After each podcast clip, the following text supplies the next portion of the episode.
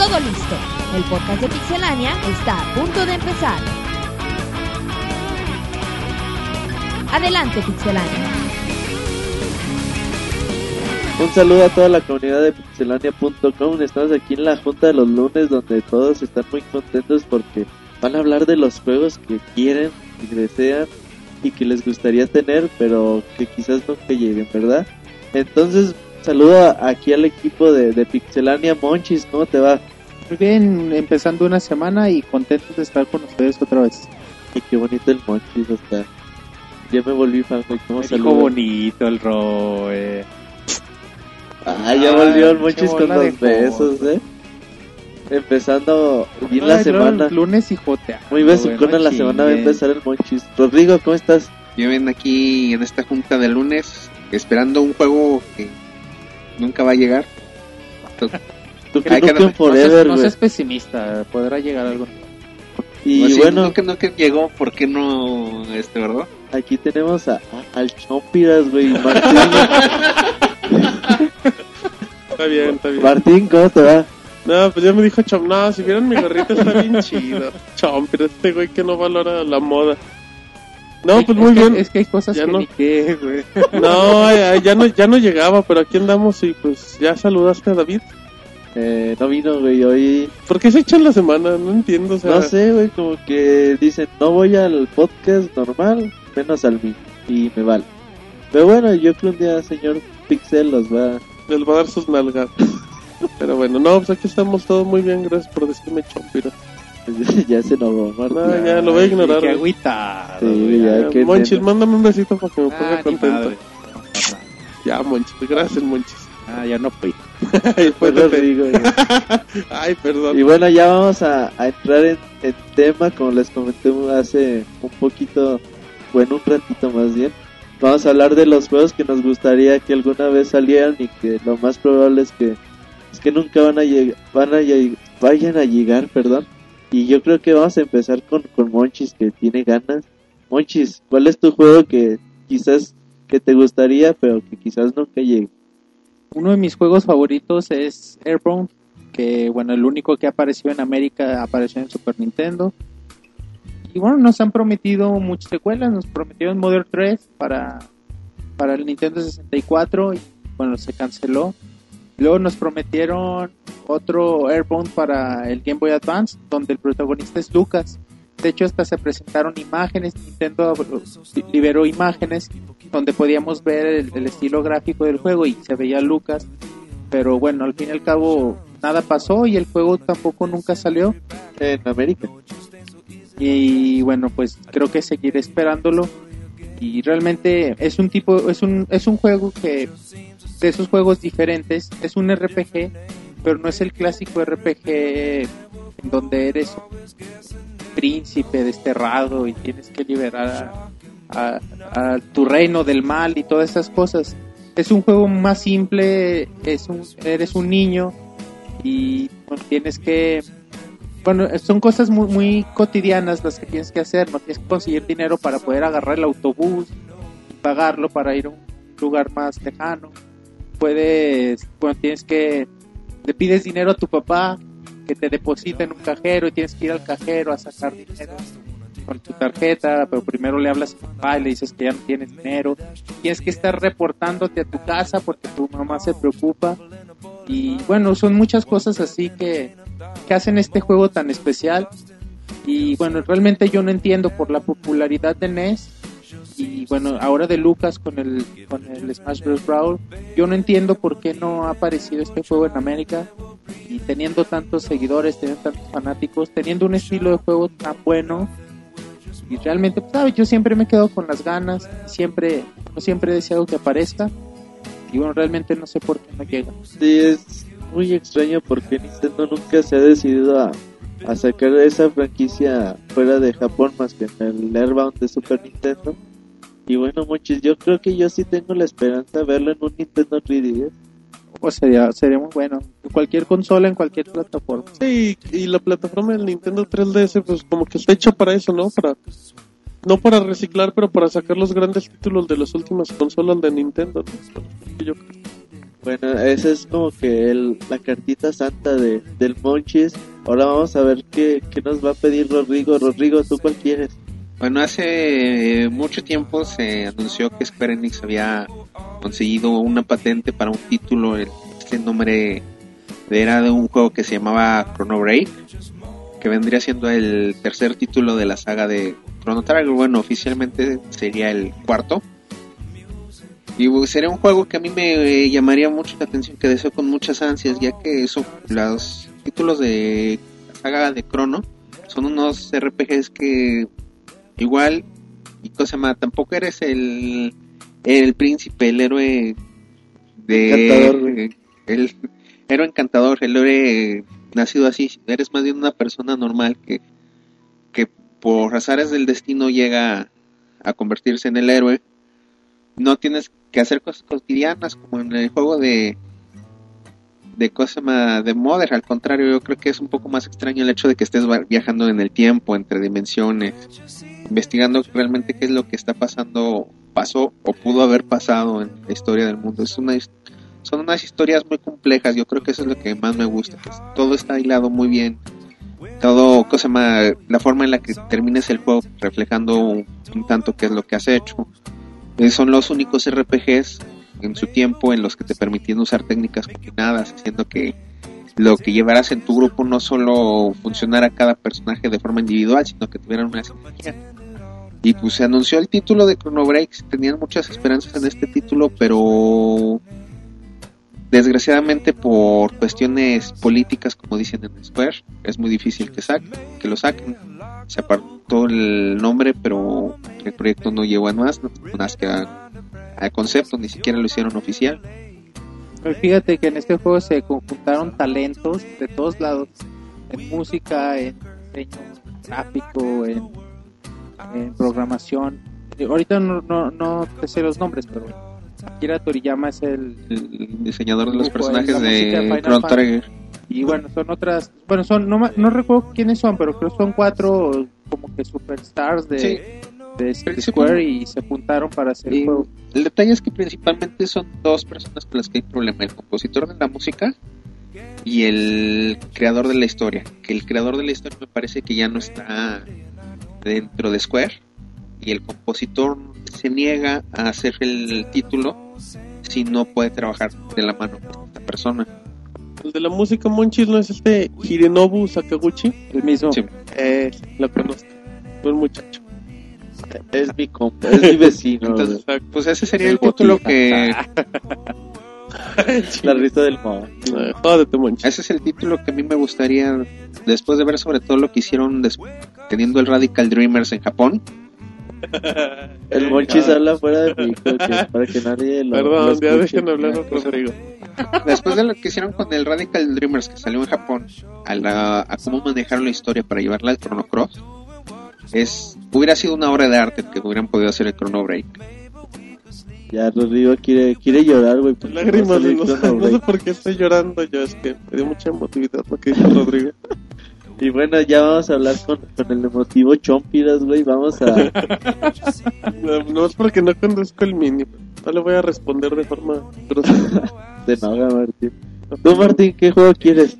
Fíjate que mi juego, el que siempre he comentado de los mejores para, para mí en la existencia de la humanidad, el, el Dino Crisis, una franquicia que sacó Capcom en el 99 para PlayStation 1.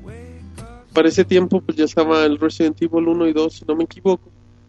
Y pues el juego es un juego, pues, un Survivor, o sea, es en tercera persona. Es, hagan de cuenta, a los que han tenido oportunidad de jugar los clásicos Resident Evil, era prácticamente igual pero con dinosaurios, era ambientado en una isla y todo, sacaron la versión 1 y 2 y estaba muy chido porque pues, era muy similar, o sea, tenías tenías como baúles para ir guardando las armas que te tenías que llevar o cosas así.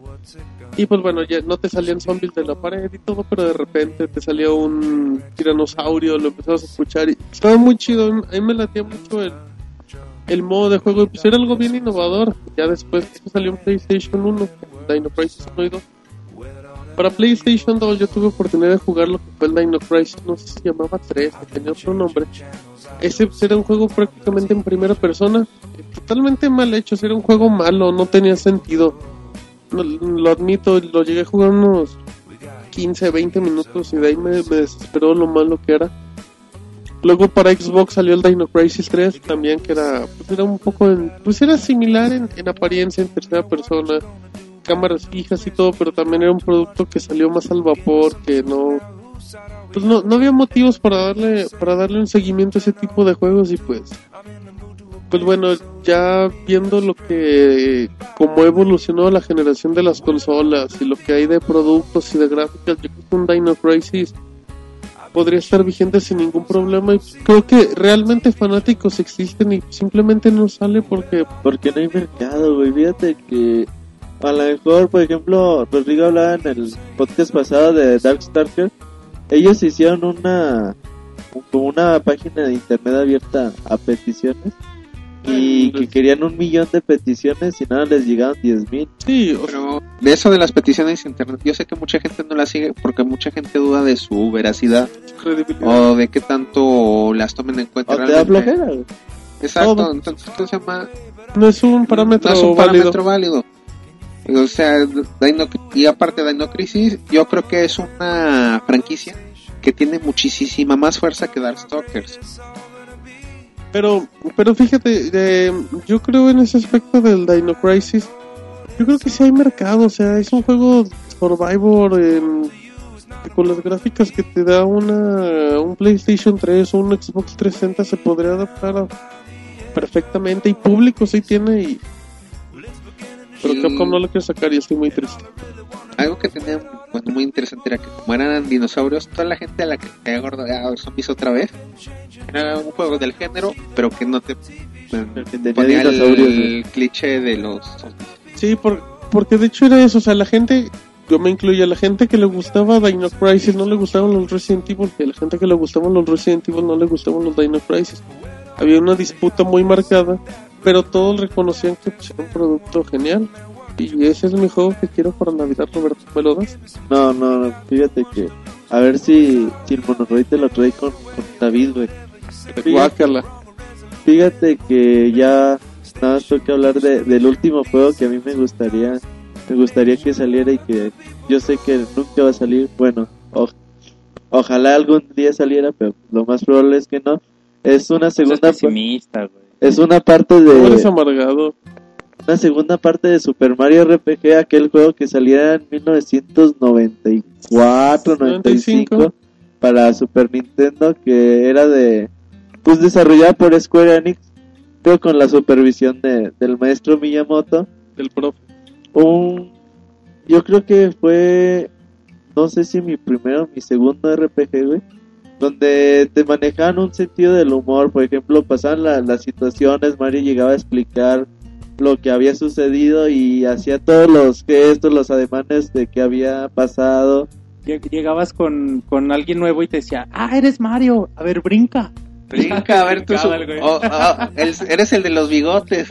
Algo así también. Lo- los personajes que, que encontramos como Gino, como Malo, personajes que quedan muy marcados. La música del juego pues, era simplemente, simplemente genial. De hecho. Les vamos a poner. Podías jugar con Bowser, güey, se unía Sí. equipo. Fue- es el primer, el, el primer juego donde puedes jugar con, con Bowser y era así como que bien chido, ¿no? Porque llegas con, con Buster, que se llamaba el que, el que raptaba a la princesa y que se quería casar con, con ella, según eso, ya hasta Bowser estaba chillando allá afuera de, de su del castillo, güey. Tenía cos- curiosidades muy, muy chidas, como por ejemplo, te ibas a los hoteles donde guardabas la partida y te encontrabas a Link durmiendo, te encontrabas a Samus. Se interactuaba con todo el mundo de Nintendo, ¿no? De una forma bien chida.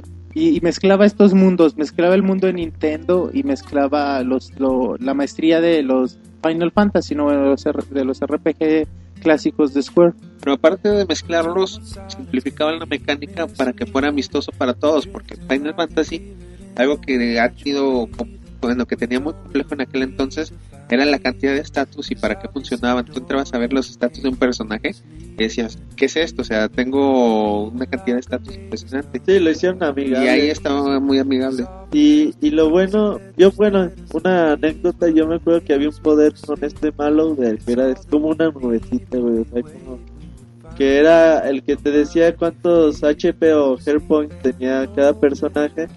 Pero yo pensaba que era lo que le bajaba al personaje, güey, el número que salía.